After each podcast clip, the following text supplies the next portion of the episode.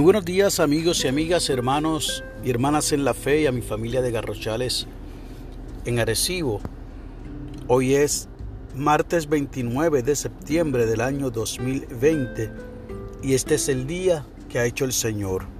La lectura del aposento alto para hoy nos llega desde Texas, en los Estados Unidos, y es por la señora Natalie D. Hall y la ha titulado una pausa sagrada. Nos invita a que leamos del Evangelio de Lucas el capítulo 5 versos del 12 al 16, que no es otro que el relato de la sanidad de un leproso por Jesús. Y nos regala de la nueva versión internacional, ahora en el Evangelio de Mateo capítulo 11, el verso 28. Jesús dijo, vengan a mí todos ustedes que están cansados y agobiados, y yo les daré descanso. Nos dice la señora Hall. Cuando mis hijos eran jóvenes, me dediqué a educarlos en casa. La hora del almuerzo era por lo general mi primer descanso del día. Al mediodía reunía a todos para comer y nos tomábamos de las manos para orar. Pero al inclinar mi cabeza y dar gracias a Dios, mi mente se adelantaba. Come rápido, retira los platos, prepara las clases de la tarde, comienza los preparativos de la cena. En un día particularmente agitado, antes de orar, respiré de manera lenta y profunda. Relajé mis hombros, calmé mis pensamientos, preparé mi corazón para dar gracias a Dios por nuestros alimentos, mis hijos y todo lo bueno en mi vida. Fue una pausa sagrada para reconocer mis limitaciones y la habilidad de Dios de proveer. Mis necesidades eran varias en medio de un día ocupado. No solo la comida, sino también energía, paciencia y disciplina. Sobre todo, necesitaba un momento de la paz de Dios antes de comenzar mis tareas de la tarde. Donde quiera que estemos, Dios está presente en nuestra situación, sobrecargados, cansados, agotados. Dios no es solo quien provee los alimentos a la hora de comer, también nos provee energía renovada, alegría y equilibrio para las próximas horas. Al observar silencio ante la presencia de Dios, ofrecemos un momento de gratitud y recibimos la paz que Dios promete. La oración sugerida por la señora Hall es la siguiente. Dios Padre, recuérdanos hacer una pausa y entrar en tu presencia varias veces cada día. Al ofrecer nuestra gratitud que recibamos el descanso y la paz que tú prometes. Amén.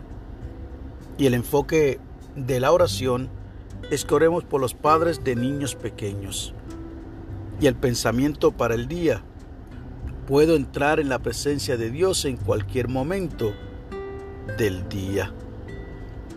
Y definitivamente este relato que nos comparte la señora Natalie Hall de lo que fue su vida como madre y maestra de homeschooling en un tiempo determinado, desconocemos de qué año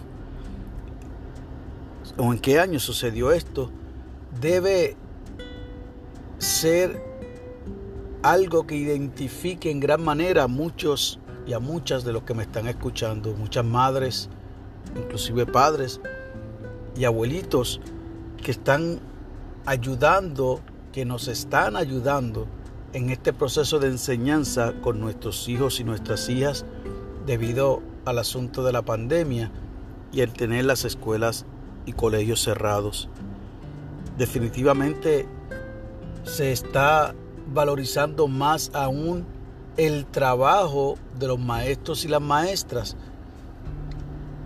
Mas sin embargo, a eso hay que sumarle lo que son las tareas del hogar, lo que es el trabajo, aquellos que trabajan ¿verdad? fuera de la casa. Y si usted le suma cada una de las situaciones, labores, tareas, definitivamente tenemos que ir donde Jesús para que nos dé el descanso. Y la invitación la expresó el Evangelio de Mateo en este verso 28 del capítulo 11.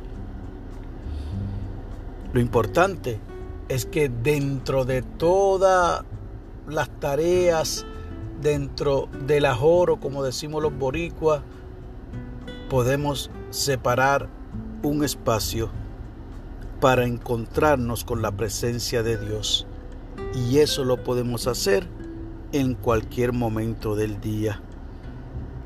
Es mi oración también al Señor que tú puedas, dentro de lo agitado del día, separar un momentito para buscar la presencia de Dios, alabarle, adorarle y reconocer que somos seres totalmente dependientes de Él. Que Dios te bendiga y que haga resplandecer su rostro sobre ti y sobre los tuyos.